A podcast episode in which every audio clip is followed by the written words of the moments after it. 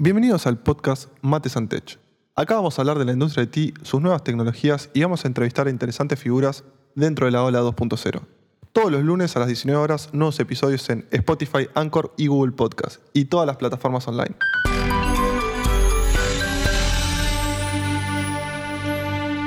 Hoy estamos en un nuevo episodio del podcast Mates and Tech y tenemos a un invitado especial que a pesar de que lo conozco hace relativamente poco, eh, ya lo quiero como un amigo. Eh, estamos trabajando juntos en Naranja X. Hoy tenemos invitado al Tech Lead de Naranja X, Sebastián García. Hola Seba, ¿cómo estás? ¿Todo bien? ¿Qué haces, Cané? Gracias por invitarme. La verdad que es la primera vez que hago esto, así que espero que salga, que salga bien. Bueno, me alegro. Seba, te quería preguntar cómo estás pasando la cuarentena, cómo, cómo estás transitando esto. Eh, bien, la cuarentena, viste, tiene los altos y bajos, como todas estas cosas raras. La verdad que nos pagó los pegó de lleno a todos y nadie se lo esperaba, ¿no? Es como creo que es algo mundialmente catastrófico. Pero la verdad que yo siempre trato de verlo con optimismo, trato de no llevar, de no llenarme tanto de noticias medias pesimistas de, de los medios de comunicación. Siento que siempre es todo caos. Eh, y la verdad que trato de llevarlo bien, empecé a meditar mucho, empecé a, hacer, hasta me compré sales de baño, imagínate, para hacer baño de inducción, para que te des una idea, pero es como que, y, la verdad que estoy haciendo mucho ejercicio en casa, yo hacía CrossFit antes de la cuarentena y la verdad sigo haciéndolo con amigos por, por videollamada, nos ponemos un WOD, armamos un WOD juntos y, y cada vez que tipo seis y media de la tarde, tipo por ley, hacemos CrossFit. Y, y nada, por ahora siento que la estoy llevando bien y, como, como advice también eh, está bueno no salir de casa porque es súper importante. Argentina no está muy preparado para este tipo de caos y, todos los que podemos estar desde nuestras casas ayudando para no salir y contagiarnos y, colapsar el servicio de salud, está buenísimo hacer esto y por lo menos es mi granito de arena. Sí, la verdad que es súper importante estar en casa para, para aportar a que esto termine de una vez y bueno, ahora parece que están aumentando los casos y, creo, en mi opinión, que se va a poner un poco complicado todo. Sí, por eso hay que aguantar lo más que podamos. Por eso, antes de quebrarme, empecé meditación, empecé las sales. Eh, la idea es aguantar lo más que podamos. Eh, y bueno, esperar que todo salga bien y que salga una vacuna y que, que, todo se quede más tranquilo. Igual hay casos de éxito. Viste que Alemania ya, ya básicamente abrió todo. Pero bueno, tienen otros recursos ellos también. Sí, obviamente. Para empezar un poco en la entrevista, te, quería preguntar cómo estás haciendo para separar, digamos, el trabajo de, la vida normal, digamos, de la vida fuera del trabajo, estando, estando adentro de casa todo el tiempo. Ok, eh, tengo, bueno, al principio me costó muchísimo porque es como que, ya te digo, nos pegó de golpe y era como al principio en trabajaba en cualquier lugar de la casa, tipo en la cama, eh, en, en, la salita, en la mesa ratona, hasta que ahora encontré como mi spot porque sabía que esto tenía para el rato y me armé mi spot en el comedor, en una mesa, con una buena silla, que bueno, nos la mandaron de Naranja X, por suerte la verdad que eso fue un golazo, porque la espalda también me estaba quebrando todo. Eh, pero al principio fue eso, fue como buscar y a veces me quedaba trabajando de más porque uno siente que, no sé, como no, no tenía tiempos de viaje, me podía quedar, no tenía otra cosa que hacer, me quedaba laburando. Pero después me di cuenta que había que ir midiendo, ¿no? Porque si no estabas laburando todo el día sin parar. Eh, y no estaba bueno eso. Así que tipo seis y media corto de una y, arranco esto de CrossFit para cortar un poquito. Pero, y los sábados y domingos trato de no trabajar nada. Claro, tratas de no tocar la compu para despejarte 100%, digamos. Sí, ni pensar, no ver un mail, no ver nada, claro. Porque encima imagínate que no puedes salir afuera como a, o sea, tomar aire. Entonces es como, tenés que sí o sí aprovechar todas esas cositas para no estresarte, pues si empezás a ver mails, bla, es como que sigue el, cerebro laburando y carburando todo lo que es trabajo y necesita descansar un poco para estar fresco en la semana. Sí, sí, tal cual. Che, y para empezar un poco, quería eh, que me cuentes, digamos, cómo, cómo fue que te metiste en el mundo IT. ¿Empezaste a programar de chico? Eh, ¿Qué fue lo que te motivó, digamos, a, empezar a programar? Y, y, si estudiaste algo, digamos, ¿estudiaste algo? ¿Hiciste alguna carrera? Bien, no te rías, Canela, porque te vas a reír pero no importa, yo empecé desde muy chico, tipo de los 12, empecé haciendo páginas web en PHP, en JavaScript, creo que en ese momento era PHP 4 o 5, no sé, y JavaScript y HTML, hacía páginas en Dreamweaver, que era como un, una, no sé si lo llegaste a conocer. Una cosa muy fea. sí, sí, era un programita Adobe, pero era como lo más en ese momento. Era como que podías hacer una página muy rápido del lado visual, tenías una herramienta visual para construirla. Y hacía páginas de Harry Potter, donde yo era el ministro de magia, obviamente, y era supremo. Era una especie de foros. Eh, eh, la verdad que tenía también, me había hecho, me acuerdo que todo esto empezó en un foro de Harry Potter, me hice una amiga chilena que también sabía un poco de programar y nos metimos ahí a armar una página juntos y, eso subsistió como hasta los 16 años, 17 años. Así que esos fueron como mis principios en programación. Y después eh, en el colegio yo seguí economías, o sea, nada que ver, económicas nada que ver, pero después me di cuenta, la verdad que yo ya sabía que venía por ese lado y en la Facu estudié licenciatura informática. Che, y en el foro los, subieron a internet, digamos, con tu amiga y tuvo éxito, entraba gente, interactuaban con gente. Sí. No sé si, vuelvo a repetir, no sé si llegaste a la época de los foros, pero antes era como el prime time, tipo a las 9 de la noche te metías al foro y había foro bardo, había un montón de cosas de Harry Potter, posta, literal, eh, y, y, era muy divertido, y sí, lo armábamos nosotros, creábamos los foros, también teníamos mucho, nos metíamos mucho en el diseño del, foro porque podíamos hacer imágenes y la verdad que también me metí mucho con Photoshop en ese momento. Era como que era un full stack posta, no era el full stack que sabe HTML, JavaScript, PHP, backend y esas cosas. No, también sabía diseñar. Entonces era como que me metí un poco de todo. Y al mismo tiempo no sabes nada, ¿no? Cuando sos full stack es como que sabes todo y no sabes nada. Bueno, ahí, ahí ya tiraste una, una polémica para hablar después, para que, para para, para, que nos cuentes un poco a ver cuál es tu opinión acerca de Full Stack. Pero bueno, siguiendo un, debate. sí, sí. Eh, siguiendo un poco, eh, eso lo hiciste hasta los 18, digamos, hasta que terminaste el colegio y después dijiste, bueno, tengo que estudiar algo. Sí, sí. Sí. Ahí eh, la verdad que estuve con el cole y con eso hasta los 18 y después nada, haciendo esas páginas me di cuenta, a mí me gustaba mucho, mucho programar, mucho hacer páginas web y la verdad que estaba, estuve entre diseño o, programación, pero después me di cuenta que diseño era más, o sea, diseñar tipo las cositas que hacía para la página era más un hobby y, la verdad que tenía muchas ganas de meterme en programación porque, viste, no ser autodidacta a veces te queda un medio corto y no sabes por dónde buscar al principio cuando sos muy chico. Entonces es como que quería integrar mucho más ahí y es por eso que elegí ir del lado de sistemas. ¿Y qué, qué estudiaste? Licenciatura en informática, estudié en la UADE. Eh, fueron básicamente cinco años ahí estudiando y laburando después al mismo tiempo. Así que todo estuvo bueno. Fue, hubo altos y bajos como en toda carrera de facultad, pero hoy en día la verdad que miro para atrás y digo, qué golazo haberla terminado porque me siento orgulloso de eso. Che, y en este momento, digamos, cuando estabas como estudiante, dos, cosas quiero saber. Primero, eh, ¿cuál fue la materia que, que, dijiste, uh, me voló, me voló el bocho? o sea que me explotó la cabeza. Y, después, eh, si al terminar, digamos, cuando entraste en el mundo laboral, eh, notaste, digamos, que te aportaba un punto extra eh, con respecto, no sé, a un dev que no, que no estudió nada, en la misma situación que vos, digamos. Ok. bueno, a ver, la separamos entonces. Entonces, la, materia que me explotó la cabeza, y, y, lo estoy pensando ahora, pero se me viene una anécdota que, me hizo cambiar totalmente de opinión. Yo al principio, cuando empezás la carrera, viste, en la facultad, no sabes si realmente elegiste bien, si es para donde querés ir, es como que te metes y no sabes nada, no es que trabajaste con eso. Yo encima hice económicas, lo único que tenía era un hobby de programación por atrás. Y me pasó que en programación, no, fundamentos de informática, que era como programación 1, que fue la, primer, una la primera materia de mi primer cuatrimestre de facultad, eh, llegó el día del parcial y me acuerdo que no entendí un carajo. O sea, me acuerdo que estábamos aprendiendo if, for, eh, boludeces. Ah, pilas y colas, estábamos aprendiendo cosas que aprendés muy al principio y no entendía nada. Y, me acuerdo que llegué al parcial y me acuerdo que eran dos ejercicios. Uno que era más tranca, que era el que todos sabían hacer, y el segundo era el que definía si, si hacías un poquito más te sacabas un 4, si no hacías el segundo ya directamente no aprobabas y me acuerdo que el segundo no me salía en el examen, pero entendía lo que, o sea, había que programarlo, ¿viste? Pero entendía lo que tenía que pasar y, armé un gráfico, me acuerdo, de paso uno tiene que ser esto, y, dibujaba la pila y la cola, era un ejercicio de pila, que tenías que usar pilas y colas para resolverlo. Eh, y me acuerdo que hice un gráfico, no sé, de 10 pasos y, y, me resolvía el ejercicio, pero no sabía programarlo Y, y, nada, obviamente dije, bueno, fracasé. Y cuando me llegó el examen me había sacado un 7, me acuerdo, pero patente. Y el profesor me dijo, es la primera vez que veo esto.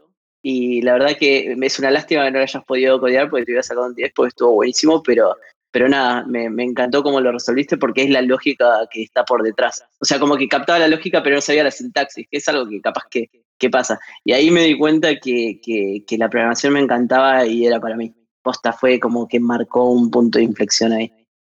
Sí, la verdad que muchas veces es como que lo importante es la lógica porque después te adaptás al lenguaje de programación, digamos, lo terminas aprendiendo. Es, una cuestión más de formalidad, digamos, pero lo importante es hacer siempre bien el razonamiento lógico. Sí, y la verdad que también cuando estaba aprendiendo esa materia, justo por el final, viste, el principio estuvo en papel. sí, qué engorroso que era eso. Claro, y, y, después casi al final empezamos a hacer cositas en C y ya podíamos ver algo en la consola, ¿viste? Cómo, cómo devolvía la respuesta. Y eso fue posta otro, o sea, haber creado algo era una locura. Era como, che, mira esto, y era una pilotudez, era una lista de nombres de una agenda, la típica. Tipo, che, hace un directorio de personas, tipo que tengo una BM, ¿viste? Y vos lo podías hacer y era, tipo, decía, che, vieja, mirá lo que hice, papá, y era una consola de OS, tipo, nada que ver. Ese momento, porque en ese momento Windows claro. era muchas cosas cambiaron de eso, pero, pero nada, la verdad que ahí me di cuenta que, me encantaba resolver esas cosas. Y, ahora mirando para atrás, eh, ¿notaste o notás que cuando terminaste de estudiar eh, tenías como algún un punto diferencial, algo diferencial con un dev que, que, también arrancaba, digamos, a la misma edad que vos, que aprendió por YouTube o por Udemy? ¿Notabas que había un background, digamos, diferencial entre ustedes dos? Eh, te soy sincero, eh, al, principio esa era la segunda parte de la pregunta, es verdad. Eh, si te soy sincero, al principio yo prejuzgaba mucho a la gente que estudiaba y la que no estudiaba, quizá porque yo estaba estudiando y también me quería como decir, che, tendrían que estudiar todos. Y la verdad es que hoy en día, eh, si tenés título o no tenés título, después de haber tenido 10 años de experiencia en empresas de Haití, la verdad es que ni siquiera lo pregunto. Es más, Cane, yo sé que vos estudiás, pero hay un montón de gente del equipo eh, que, no lo sé y la verdad es que tampoco indago porque me di cuenta que, no cambia nada. O sea, realmente yo creo que eso es un logro personal de cada uno, pero no siento que tengas que pasar por una, una parte de facultad para, para ser más que, que, otros, por lo menos en los puestos de desarrolladores. Ahora, cuando vos vas a un puesto más de managers o puestos de directores mucho más arriba, ahí yo creo que está bueno llenarse de todos los recursos posibles, ¿no? para, para y bueno, y tener un título de, universitario también te abre puertas a posgrados y esas cosas que están buenas, MBAs, eh, que están buenas para el futuro. Es, más que nada dónde querés vos llevar tu carrera. Claro, claro, pero si, si pudieras volver el tiempo atrás, em, ¿qué le dirías al Sevi de hace 10 años? Che, ¿estudiarías algo o no? ¿O arranca a trabajar? No, le diría, estudiar, estás haciendo el camino perfecto, deja de llorar, sigue estudiando, análisis matemático 3, no es la muerte, la vas a sacar eh, en el recuperatorio número 2, pero la vas a sacar, la vas a terminar aprobando. Eh, no, no, la verdad que estoy súper orgulloso, eh, para mí es un logro personal en mi, en mi vida enorme y, habla un poco de, de la perseverancia de la gente tener un título, ¿no? Pero ni en pedo, después vos en, la, en empresas tenés gente que labura espectacular y hay gente que me enseñó un montón de cosas a mí, o sea, lo que soy hoy, y no tienen un título universitario, o sea, no, no, no son indicadores de nada, más que es una herramienta más que sumas a tu, a tu dulce, está re bueno tenerla, pero no es excluyente. ¿Y cómo fue el, primer trabajo que, conseguiste mientras estudiabas o después de terminar de estudiar? Bien, había, eh, cuando estaba estudiando, acuerdo que había terminado ya el primer año, entonces como que sabía un poquito de programación, ya, ya había pasado esto de pilas y colas, sabía un poquito más. Entonces ahí había, justo en WADE, había un programa que se, se llamaba Pasantías WADE, no sé si sigue hasta hoy en día, pero justo había una oportunidad, eh, también te seleccionaban y vos, vos mandabas tu currículum y te llamaban, y eran la empresa que vendía SIP, que es SAP, eh, que es una multinacional gigante y que ofrece soluciones eh, para empresas. Por ejemplo, en Mercado Libre usábamos mucho, para que te des una idea, SAP, eh, teníamos, por ejemplo, SAP Travel o SAP para Performance, que por ejemplo SAP Travel lo que hacía era se encargaba, era una herramienta básicamente para que para poder contratar vuelos, para, viste, por ejemplo, en, Mercado Libre está en Brasil, entonces podías eh, pedir el vuelo, el hotel, todo desde la herramienta SAP Travel. Y también tenías todo, toda una herramienta de performance que, que, podías llevar toda la parte de feedbacks del equipo, performance eh, management de, de, de tus desarrolladores, de tu equipo, y quedaba todo considerado en esa herramienta. Básicamente es el toolset que tienen las empresas más grandes para todo lo administrativo. Ok, y vos entraste como pasante, eh, ¿y cómo? Yo entré como, entré, como, entré como pasante, cuatro horas diarias, después me iba a cursar, me acuerdo, iba a la mañana, o me iba ajustando, la verdad que SAP es súper flexible, alta empresa, SAP, muy buena empresa, muy buenos beneficios. No me olvido más que tipo ibas a la cocina y tenías para hacerte, no sé, tostados con jamón y queso, había fruta, había galletitas a montones, te podías llevar galletitas a tu casa y si no te podías llevar, yo me llevaba, o sea, no sé, pero todos se las llevaban, había tipo un montón de heladeras con gaseosas y latitas de gaseosa para que te lleve todo gratis, obviamente, y la verdad que eso hace 10 años en Argentina era un montón, ¿entendés? Era como, wow, ¿dónde estoy? Me acuerdo que yo llevaba a casa y veían todo lo que tenía y todas esas cosas, y decían, chiqui quilombo, hasta me daban la notebook, y en ese momento también era un montonazo. Eh, así que la verdad que SAP fue una re experiencia y también fue, es re lindo, la verdad que todo lo que es ambiente IT eh, te enamorás, porque después ves otros nichos, viste, y no es así. Es como son totalmente ambientes súper, súper raros, súper buenos también para crecer. ¿Y ahí en qué, qué estabas programando, te acordás? Eh, sí, programaba en PHP. Eh, era la verdad que bastante... Eh, hacíamos, hacíamos herramientas para la empresa. Yo estaba en el equipo de Business Intelligence and Analytics, que no era exclusivamente IT, era, teníamos, yo justo estaba en la parte de ese equipo donde desarrollábamos todo lo que eran eh, herramientas de analytics. O sea, imagínate que yo codeaba eh, reportes, gráficos, todas esas cosas para mostrar los datos de la mejor forma que podíamos, mostrando los rendimientos, la performance de la empresa en ese año, ¿no? Tipo, cómo le estaba yendo en Q1, en Q2, y nosotros hacíamos los mejores reportes que, y hacíamos tablets. Me acuerdo que en ese momento estaba muy de moda todo lo que era responsive con Bootstrap. ¿Te acordás de? Bueno, no sé si hoy sí. Sí, sí, sigue existiendo Bootstrap, sigue existiendo. Y creo que se usa bastante igual Bootstrap. Bien, bien. O sea, me encanta porque Bootstrap, la verdad que en su momento fue una locura. Me acuerdo que antes tenías que codear dos cosas por paralelo y cuando llega Bootstrap es como, pa, todo lo responsive, eh, responsive first estaba primero, después, entonces estábamos con todo eso y, la verdad que estuvo bueno. Fue, muy divertida la experiencia. No sé si, si aprendí cosas que me, eh, sí aprendí eh, eh, cosas de profesionales, pero no sé si tanto de IT, porque después cuando caía en Mercado Libre me di cuenta que no sabía nada. Claro. o sea, es como que te das cuenta que la verdad que sos muy bueno en el rol donde estabas, pero después cuando salís de esa burbujita de muy, muy específica de PHP, gozo, vas a otro lenguaje y la verdad es que me costó un montón al principio. ¿Cuánto, tiempo estuviste en SAP? Estuve un año, un año y medio, que era lo que duraba la pasantía, y antes de terminar me acuerdo que había salido, antes de terminar yo dije, bueno, che, a ver, antes de esperar la efectividad, eh, si, era efectivo o no el SAP, empecé a, ver un poco qué otras ofertas había, porque viste, mi idea era seguir haciendo pasantías, porque cuando pasabas a efectivo, viste, que pasás a nueve horas. Claro. Y la verdad que yo estudiando no, no podía dedicarle tantas horas, o sea, tenía que renunciar sí o sí. Eh, por tuve la suerte de tener ese tipo de, de, porque mi, mi, familia me bancaba en todo lo demás así que quería seguir con el tema pasantías. Y busqué un poco y me surgieron dos chances. Una era para trabajar para Visa, para Prisma, y la otra era Mercado Libre.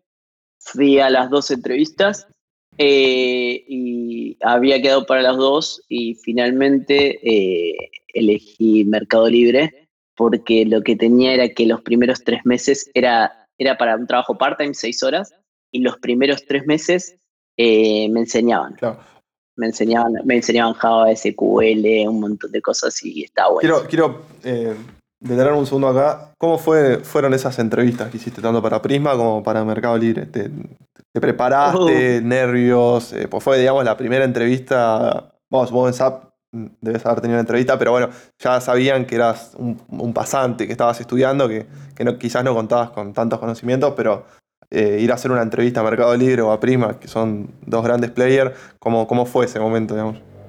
¿Y, qué edad tenías? ¿Eras, eras chico relativamente? Tenías unos 20. Claro, 20, sí, 20, 21 tenía. Eh, la, te soy sincero, en mi vida hice cuatro entrevistas de trabajo. SAP, donde después trabajé, eh, la de Visa, la de Mercado Libre y luego ahora muy recientemente la de Naranja X. Esas fueron mis cuatro entrevistas. Y, y la verdad que me acuerdo patente la de Mercado Libre porque eh, tenían que juntar una escuelita de 30 personas y llamaban de a grupos de a 10 y ibas y te hacían tres ejercicios de programación donde vos codiabas básicamente en el lenguaje que querías. Eh, me acuerdo que uno de los ejercicios era ordenar un array Ah, mentira, era tipo la típica, el alfabeto y había palabras repetidas y tenías que, tenías que volver la respuesta con tipo, la letra A está repetida N veces, la letra B M veces y así. Eh, y me acuerdo que me había ido re bien, era una pavada eso, porque yo también ya estaba avanzado con la facu. Y después me llamaron y, quedé, y esos tres meses también de escuelita hice amigos que seguía hablando a lo largo de los años de Mercado Libre y hasta el día de hoy seguimos hablando. ¿Y cómo fue la escuelita? Con, ¿Fueron tres meses en los que te enseñaron de todo, como, como decías, SQL, Java? Me enseñaron SQL, Java, Groovy, en ese momento estaba muy de moda eh, eh, todo lo que era, ¿cómo se llama este lenguaje? Groovy, no, eh, Grails. Mercado Libre, Mercado Libre usaba mucho Grails, era tipo el viejo mundo. Y, la verdad que era una patada en los huevos, los proyectos tardaban bocha en levantar, era un quilombo. Pero nada, nos enseñaron un montón y la verdad que me sirvió para ponerme a tono. Y me acuerdo que como proyecto tenías un proyecto final en, en esa escuelita y había hecho algo que se llamaba Melibook, que era como el Facebook de Meli. Es lo que sería ahora Workplace, que era como el Facebook para empresas, que es una solución que ofrece Facebook para tener tipo un Facebook empresa donde vos podés postear y esas cosas. Bueno, Melibook en ese momento Facebook no estaba para empresas, pero bueno, así que estuvo buenísimo. Hicimos un Facebook dentro de Meli que tenía sign up y toda la bola y, y funcionaba bastante bien. Che, y después de la escuelita, después de los tres meses, ya te asignaron a tu primer proyecto, digamos, oficial. Sí, exactamente. Cuando terminabas la escuelita, te entrevistaban managers de, de los equipos y, me entrevistaron dos personas que, se llamaban en Mercado Libre, que hoy siguen trabajando en Mercado Libre, que se llaman Pablo Moretti, que hoy en día es director de Mercado Libre, y Guido Hellman, que es manager o senior manager, creo que ya está, eh, en Mercado Libre. Y, y, la verdad me acuerdo que les había mostrado todo lo que hice. Yo tenía también una página personal que se llamaba HitHash, que era de videos, y, vos podías puntuar los videos y hacer comentarios en tiempo real. Es decir, por ejemplo, estabas viendo el video y vos podías hacer un comentario en el minuto 1, eh, por ejemplo, 100. Y después cuando lo veía la persona que venía atrás tuyo, en el minuto 100 veía el comentario tuyo en ese momento pasando por arriba del video. Y, nada, eso era totalmente personal, era para previas. Y, y me acuerdo que les re había gustado y la verdad que son dos personas que, que estuvieron conmigo en todo el camino en Mercado Libre y me ayudaron un montón a crecer. Estoy súper orgulloso de ellos. ¿Y ahí elegiste Android o cómo fue que te metiste en el mundo mobile? no, eh, mi, primer paso en ese equipo fue medio caótico. Eh, la verdad es que, Mercado Libre eh, era y es hoy en día una empresa gigante que tiene un stack tecnológico muy grande y, y la verdad que esperaban mucho de mí eh, Pablo eh, Moretti y Guido Gelman esperaban mucho, o sea, sentían que yo era como el erudito. Y esto es verdad, ¿eh? Porque también yo me, vendía capaz, no sé muy bien, o, realmente me mostraba pasión cuando mostraba todo lo que hacía. Y, te soy sincero, el primer mes sufrí un montón dentro del Mercado Libre porque sentía que estaba muy por detrás. Es como que, tenía que aprender tantas cosas a la vez. Hoy en día, o sea, lo veo y digo, qué boludo, tendría que haber disfrutado mucho más el camino ese del principio. Pero me acuerdo que un día tomé la decisión de decir, eh, quiero, quiero estar, tipo, no quiero tardar tanto haciendo un PR, ponele. Y me acuerdo que empecé a laburar mucho los fines de semana, pero en proyectos propios de esa tecnología que usábamos en ese momento en Mercado Libre, que era Grace.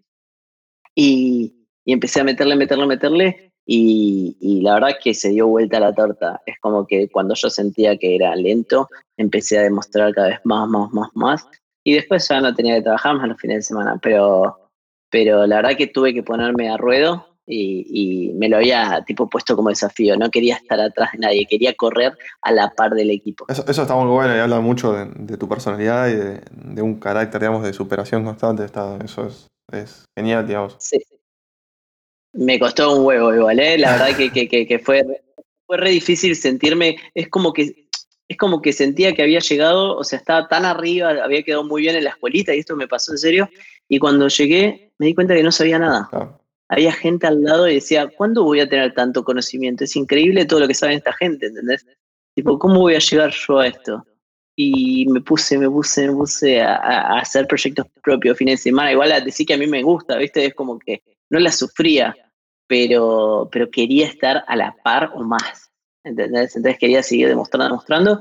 Hasta que a los tres meses me dijeron, Sebas, te vas a hacer Android porque vamos a tener nuestra aplicación nativa y necesitamos que, desarrolladores de Android y de iOS vieron a elegir y yo elegí Android. Así que ahí empezó todo lo que era mi carrera en Android y así persistió durante hasta el día de hoy. ¿Y cómo fue arrancar Android? ¿Ellos te brindaron un curso? Eh, ¿Vos ya sabías algo? ¿Aprendiste por cuenta propia? Yo tenía una leve noción, pero claramente no sabía nada. O sea, si me daban una tarea no iba a poder resolverla solo. Y encima en ese momento no había mucha gente nativa, o sea, no había mucha gente a quien preguntar. Lo que nos dieron mucho eran tutoriales. Eh, te creo que estaban en Codehouse o no sé cómo se llama esa de que te da cursos online. no, Treehouse. Tenía, estaban, nos habían dado una licencia de Treehouse y hacíamos tutoriales. Me acuerdo que había hecho un, tutorial de una app que se comunicaba con The Weather Channel para ver el, tiempo y, te mostraba los grados. Estaba buenísima esa porque hasta te daba los recursos y quedaba re linda hecha.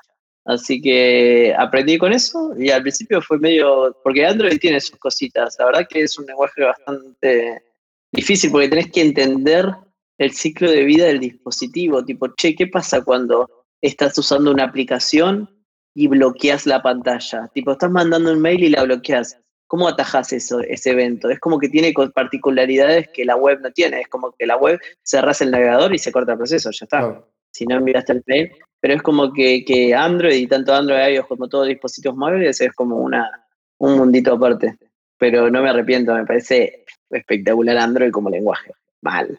Me encanta. Sí, la verdad está súper bueno. Y aparte, creo yo que lo que es web, más que nada la parte, es una opinión 100% personal, la parte de frontend de web, eh, de a poco sigue perdiendo popularidad, digamos, y, prácticamente está todo nativo. Eh, después va a ser un problema en el futuro porque va, a haber un millón y medio de aplicaciones y, la gente va a usar cinco nomás, pero bueno, eh, hay que, yo creo que es un gran desafío como, como nativo hacer una aplicación que destaque respecto al resto, pero, pero bueno. y en ese momento, ¿sabes qué me puse a pensar el otro día? Que me acuerdo que una vez habíamos tenido una conversación donde Pablo Moretti, hoy en día director en Mercado Libre, vino y dijo, chicos, tenemos que hacer que em, no tengamos que codear en nativo para no depender de los trenes. Esto había sido 2015, 16, muy temprano en Android, o sea, donde todo empezaba a flotar ahí. Y yo le decía, me acuerdo que yo le decía, no, no, no hay que dejar nativo porque si mandás las cosas desde, desde el backend para el nativo va a tardar mucho la performance, un montón de cosas. Y la verdad es que me arrepiento tanto no tener los conocimientos de hoy en día porque posta que hubiera cambiado un montón de cosas, un montón de cosas. Eh, y me acuerdo que en ese momento habíamos ido a conseguir desarrollo nativo, pero es muy loco, la verdad que, que que justo Pablo Moretti me parece una persona de lujo, tiene una visión increíble y, me ayudó un montón. Y es posta que hace poco me pasó que pensaba en esa reunión que yo se la tiré abajo porque decía, no, tarda mucho el dispositivo en cargar. O sea, yo hablaba capaz que, sin realmente tener el conocimiento de lo que, lo que implicaba esa solución. Ah. Y, y, nada, la verdad que, ojo, capaz que en ese momento la performance de los dispositivos no era tan buena igualmente. ¿eh? Ahora capaz que yo veo los dispositivos de ahora y son computadoras, entonces no, te interesa nada todo lo que es performance. Pero eh, creo que se podría haber hecho un, buen, no sé, o, podría haber estado buena esa solución en ese momento. ¿Y cuánto tiempo estuviste en, Meli? Tuviste un par de años, ¿no? Bien, en Meli estuve en el equipo este que te decía de, Guido Hellman y Pablo Moretti durante eh, tres años y medio más o menos. Y después me mudé a, un equipo de shipping que estuve un año y medio más. Así que pues, en total estuve cinco años dentro de Meli. Y, y la verdad que la experiencia fue increíble, no me puedo quejar. Ah, eh, soy una, no solo te hablo profesionalmente hablando, ¿eh? no solo te hablo de que che, aprendí a codiar un montón, sino es que siento que me formaron como persona, como profesional. Eh, la verdad que yo entré siendo un tipo de persona y me fui siendo otro. Y eso fue gracias a que en todos los lugares que tuve me topé con líderes muy buenos y, y, sacaron lo mejor de mí, literal. Tipo, me potenciaron y me ponían en desafíos que, que, que me hacían me hacían volar la cabeza y, yo aceptaba y cada vez pedía más, más, más. Yo soy de esos que piden, che, quiero esto, quiero esto. Demuestro y te empiezo a pedir, demuestro y te empiezo a pedir. Es como que me gusta eso, demostrar un poco y, empezar a pedir más y más, más. Y cuando me topo con algo que no puedo, lo laburo hasta que salga.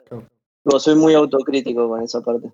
Y después de, cinco años y como decís vos, de estar súper cómodo en Mercado Libre, ¿cómo, ¿cómo se originó la salida o por qué, cuáles fueron los motivos que que te generaron esas ganas de, irte a Naranja X. Y, bueno, los días que te llevaste de positivo, que veo que es un montón de cosas de Meli. Eh, la verdad que Meli me, dio un montón de cosas. La verdad que, no me arrepiento de nada de mi estudio de Meli. Eh, hasta el último momento yo estuve muy contento. Eh, a mí me pasó con Meli de que yo conocí a un Meli cuando entré o sea, imagínate cuando yo entré eran 1.500 personas en total y cuando yo me voy eh, este año, a principio de año, terminé, éramos 10.000 personas. Habíamos justo hecho el récord de haber llegado a las 10.000 personas dentro de Mercado Libre. Eh, cuando pasa eso en una empresa, la verdad es que me di cuenta que, que tu esencia no, no se pierde, pero muta, ¿ok? O sea, la verdad es que yo cuando entré a Mercado Libre era mucho más... Eh, sé, había un recursos humanos que era súper humano, estaban atrás tuyo, te, te, te, buscaban. Y la verdad que después de estar, eh, yo creo que Mary creció muy rápido, escaló muchísimo. Y, y, como que a veces tuvieron que adaptarse, ¿no? Como pudieron a, la cantidad de personas que había. Eh, pero bueno, vuelvo a repetir, no creo que sea una esencia mala, buena o peor o mejor, eh, sino que mutó directamente. Y nada, la verdad que yo conservo un montón de recuerdos buenos hasta que eh, mi líder actual en Naranja X, se estaba también trabajaba conmigo en Mercado Libre, era mi líder en Mercado Libre, se pasó a Naranja X y a los dos meses me charló, me dijo, tengo un proyecto que es justo para vos. Y yo le dije, bueno, muchas gracias, pero no estaba buscando nada. Pero fue posta literalmente así y me insistió por un mes entero, literal, para que Sí, sí, pobre Burgos, lo, rebanco, le, mando un beso de acá. Eh, eh, y la verdad es que me insistió un montón para ir y probar, me dijo una entrevista nada más, vení, vení, vení. Y dije, bueno, dale, vamos, fui. Y cuando me contaron del proyecto de todo lo que era Naranja X, fue un, la verdad que un golazo. La verdad que, que, que me encantó. Y el proyecto donde yo entraba a liderar era un proyecto donde realmente sentía que podía explotar todas mis capacidades y toparme con un producto nuevo, que era todo un producto de fintech, ¿no? Como lo que era Mercado Pago, Mercado Libre. Y no sé, de un día para el otro me costó muchísimo, pero dije que sí y me cambié. Así que y acá estamos. Acá estamos luchando, acá, acá en Naranja X. Che. Acá estamos, no, muy, muy contento, muy contento en Naranja X. La verdad que, que, que, que es una locura estar en Naranja X por la calidad humana que hay. Estoy súper orgulloso de la decisión y no me arrepiento nada, ni un por ciento. Sí, eso es algo para, destacar de Naranja, que de Naranja X, que, lo, que la gente que hay, la verdad, sabe una bocha, sabe un montón. Hay devs que saben una banda, TLs que saben una banda, y, hay un gran nivel de, cooperación, digamos. Eso está, está, muy bueno. Es como una hermandad, pero posta, es como alta familia y, y hay lugar para que todos puedan hablar. Eso es súper importante en una empresa, porque si todos querés que crezcan, todos tienen que tener su micrófono, no hay que opacar a nadie, no hay que ser verticales. Va, por lo menos a mí me gusta laburar en ese tipo de empresas, porque yo siento que crecí en eso y me gustó crecer así. Así que yo siempre busco lo mismo en los equipos donde estoy, ¿no? Sí, para mí una iniciativa que tiene Naranja X que, que estaría bárbaro que la adopten todas las empresas de IT es el hecho de, las practice talk, que, es eh, la idea es que todos los devs de una tecnología estén nivelados en cuanto a conocimientos o se, se investiguen cosas nuevas o se enseñen cosas nuevas o aprendamos de otros devs que saben, no sé, uno sabe usar hilos, yo no sé, y que pueda contar su experiencia, y entonces empezar todos a crecer, eso me parece que es algo que posta la rompe, posta la rompe. Está buenísimo, y además no, en otras empresas no hay esos espacios, Claro, por eso, por eso. como está, está, muy bueno tener esos espacios que los den, y encima ahora se viene un espacio de em, que un dev pueda eh, impulsar a hacer una charla técnica de lo que quiera, sea test unitario, sea testing en Android, en Node, en lo que sea, o quiera hablar de Kubernetes como pasó hace poco, o la verdad, y, no solo que quiera dar una charla y digamos, sí, puedes darla, sino que Naranja X, acompañarlo durante esa charla, ayudarlo a armar la presentación, ayudarlo a dar la charla y también compartirla con toda la empresa. ¿Cuál es la mejor forma de compartirla y comunicarla a la empresa? son cosas que no en todas las empresas de IT está. Y la verdad que está muy bueno tenerlo porque esto de dar una charla es experiencia. O sea, yo creo que todo desarrollador tiene que eh, pasar por la experiencia de dar una charla técnica porque suma, te suma, te suma como mentor a otra gente y la verdad que suma al equipo y a todo lo que es el negocio. Eh, está buenísimo, está, está muy bueno. Eh, y bueno, o sea, podés contar, digamos, a la audiencia que, qué es Naranja X y cuál es la diferencia que hay entre la tarjeta naranja, que eso lo preguntan un montón, y, Naranja X. ¿Qué, es Naranja X y, qué diferencial tiene de, tarjeta naranja? Bien, vamos a cortar el mito. No somos tarjeta naranja. Cada vez que hablamos de naranja X. Ah, sí, tarjeta naranja, estos descuentos. No, nada que ver, no somos tarjeta naranja. Somos. Tarjeta naranja y naranja X son ambos del grupo Galicia. ¿ok? Pero son dos productos totalmente diferentes. Tarjeta Naranja es un banco emisor de tarjetas, ¿ok? Que son las de la, publicidad y esas cosas. Naranja X es literalmente una fintech. Es lo que sería, yo lo explico siempre como es lo que sería Mercado Pago para Mercado Libre, una fintech, pero como ventaja competitiva hacia Mercado Pago, Naranja X puede ofrecer productos bancarios, ¿ok? ¿Por qué? Porque tenemos como respaldo al Banco Galicia. Entonces nosotros gracias a eso podés entrar a la, app de Naranja X y comprar o vender dólares, por ejemplo. Y dicho sea de paso, tenemos el dólar más barato de todas las aplicaciones, pero bueno, era para tener un chivo. Pero si querías, si querés, puedes comprar o vender dólares. También estamos tramitando, la verdad es que una licencia para, poder ofrecer un montón más de productos bancarios a nuestros usuarios.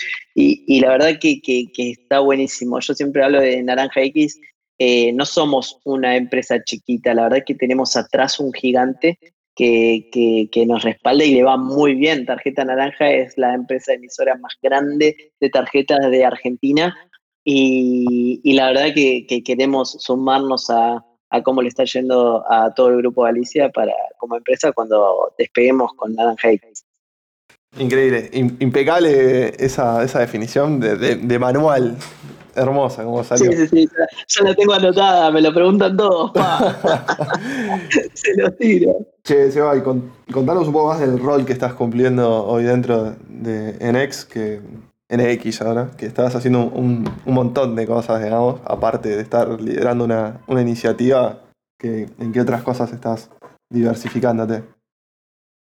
Bien, eh, hoy en día estoy como Technical Lead de Naranja X. Un Technical Lead es básicamente un líder de proyecto, lo que sería un líder de proyecto en otras empresas, pero tenés que tener una pata técnica, ¿ok? O sea, tenés que reunir esas dos fuerzas y hoy en día estoy en la iniciativa de la Home con un equipo muy grande donde pertenece Scane eh, y la verdad que, es un equipo que estoy súper orgulloso, cada vez está entrando más gente y siempre me, aseguro de que entre gente que mache con los perfiles que hay dentro del equipo y también de NX, ¿no? De la cultura que quiere dar NX eh, como empresa.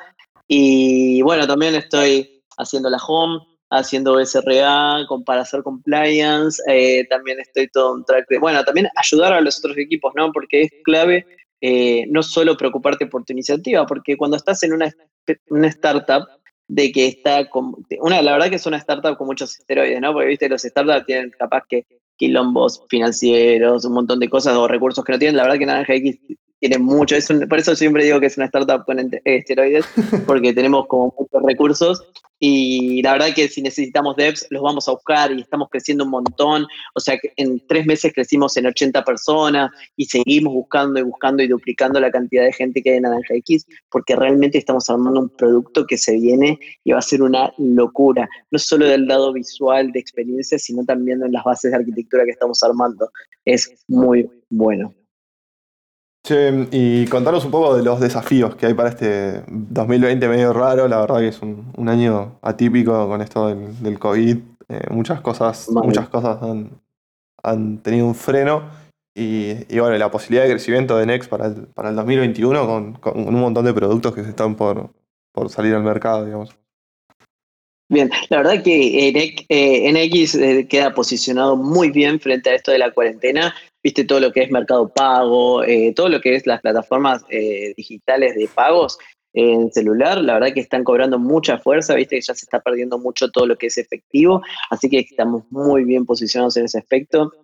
Los desafíos que quedan para el año, la verdad es que es despegar, literalmente NX tiene que despegar como empresa con el producto que estamos armando y estoy seguro que nos va a ir muy bien porque la calidad de gente, la cantidad de conocimiento que hay dentro de, de la empresa es un lujo, es un lujo. Eh, la verdad es que entró mucha gente de Mercado Libre, de, un montón de empresas eh, referentes en lo que hoy es Haití y eso estamos, la verdad que estamos ayudando un montón a crear un excelente producto. Y ya para todo lo que es 2021, eh, la verdad es que hay muchas cosas, muchas cosas, se viene algo gigante. vamos a, se viene algo gigante en lo que respecta a los productos financieros que vamos a poder ofrecer a la gente. Así que nada, de momento nos estamos preocupando mucho ahora para, para que este 2020 terminemos un año descorchando todo lo que podamos. Eh, y la verdad que entregaron un entregable que creo que viene muy bien. Y, nada, y por eso mucho, toda la gente de Naranja X está súper comprometida, eso está buenísimo, le encanta el producto y estamos haciendo lo posible para sacarlo mejor. Qué bueno, qué bueno. Seba, para ir cerrando esta, esta entrevista, que la verdad yo la pasé muy bien, espero que vos también. Que, muy bien. Quería que nos. Muy bien, gran, entrevistador, gran, gran. ¿Me, ves futuro en algún canal de televisión, tipo un TN ahí de entrevistador? Te, veo futuro, te veo futuro de locutor, te veo, te veo, te veo. Che, eh, ¿algún libro que recomiendes de programación o que, hayas leído o de otra cosa que te haya marcado o que te haya gustado mucho? Ok, eh, el último libro que leí eh, no tiene que ver con programación, pero sí tiene que ver con todo lo que es eh, líderes en IT. se, llamó, se llamaba Multiplicadores. Está muy bueno. habla de que hay dos tipos de líderes en las empresas, unos que, que reducen y otros que multiplican. Y la verdad es que cuando leía el libro y veía las características de ambos líderes, eh, podía distinguir posta cuáles eran los que, los que fueron reductores en mi carrera y los que fueron multiplicadores. Estoy, la verdad es que estoy muy contento porque me topé con multiplicadores generalmente. El multiplicador es el que entra a la sala y hace que todas las ideas fluyan, que todos tenemos, eso, tenemos un rol en el equipo y que todos somos claves para algo. El reductor es el que siente que siempre tiene la razón, el que se cree más inteligente que todos y que es el que si no estuviera él todo se, destrozaría, ¿no? Y que si uno, que nadie es imprescindible salvo él. Entonces, la verdad que yo me topé con muchos multiplicadores y, eh, y, espero ahora estar haciendo mi mejor esfuerzo para ser uno de esos. Está muy bueno el libro, posta, habla mucho de muchos casos reales de empresas de Haití y no de Haití, y, de casos de éxitos, porque después hablan con empleados de hace 10 años de esos líderes y se siguen acordando de esos líderes que eran multiplicadores o reductores, que volverían a trabajar con ellos. Y hay una, una métrica muy buena que dice que la gente que trabaja con multiplicadores, eh, con líderes multiplicadores, se queda mucho más en la empresa y los que son reductores tienen mucha más rotación. Eh, así que nada, la verdad que, que está muy bueno para recomendar. Y ahora estoy leyendo Zero to One, Gran libro. Eh, sí, no lo leí. La verdad me lo recomiendan todos y ahora me compré un Kindle, así que ya lo descargué. Tengo un montón de libros para leer.